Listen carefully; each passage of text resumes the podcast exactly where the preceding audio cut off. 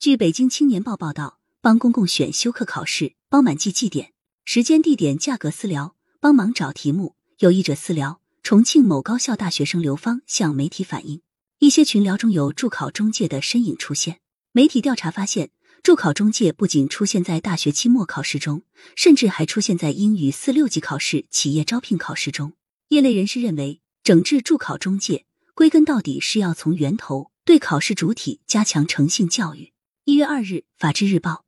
所谓助考服务，就是由助考中介分别对接枪手和考生。枪手通过各种手段帮助考生作弊，保证考生可以获得高分。现实中，因组织考试作弊罪惩处范围限于国家规定的考试，助考中介服务多见于企业的招聘考试中。随着高校考试难度的增加，近年来一些大学生动起了花钱走捷径的歪念，致使助考中介服务在高校各种考试中成蔓延之势。这种行为不仅破坏了考试制度和人才选拔制度，妨碍公平竞争。也危害社会诚信，败坏社会风气，已涉嫌多重违法。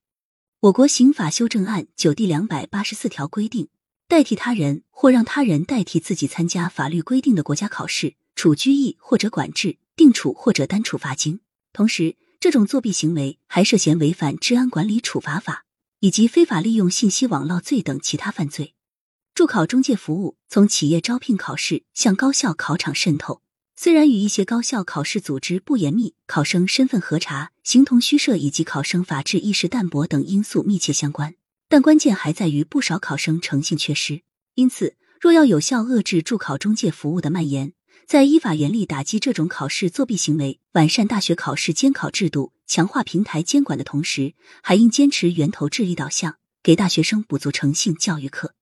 诚信是个体公民的安身立命之本，一旦诚信缺失，礼义廉耻就必然会抛之脑后，为利益最大化而不择手段，也就在所难免。一些大学生在期末考试或英语六级考试中热衷花钱雇请枪手，企图以小博大，其根源正在于此。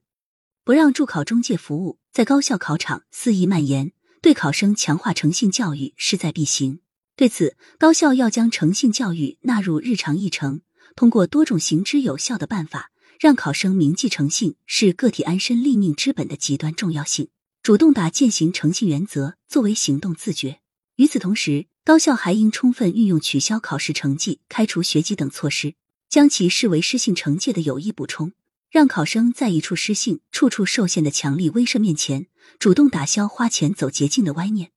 今天的大学生是明天的社会建设者，绝不能让大学生带着考试作弊的污点迈入社会。从这个意义上说，更应通过诚信教育和违法失信惩戒机制的完善，推动形成守法诚信者走遍天下、违法失信者寸步难行的氛围，从源头上让大学生远离助考中介服务，如此才能从需求侧抑制助考中介服务蔓延，真正实现善治的最大公约数。感谢收听《羊城晚报·广东头条》。